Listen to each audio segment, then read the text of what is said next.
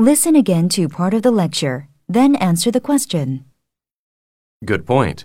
All modern bridges that you see today use huge steel cables to hold the roadway.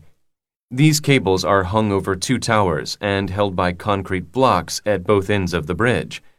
Vehicles such as cars and trucks push down on the roadway, and because the roadway is held up by hangers from the steel cables, they can transfer all the weight onto the two towers.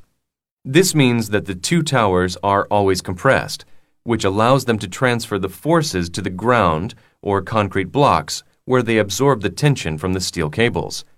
Steel is the preferred material used in long suspension bridges because it can handle extremely heavy weight. Steel is stronger than iron and is also light in weight. A famous example can be seen in the Brooklyn Bridge in New York, USA.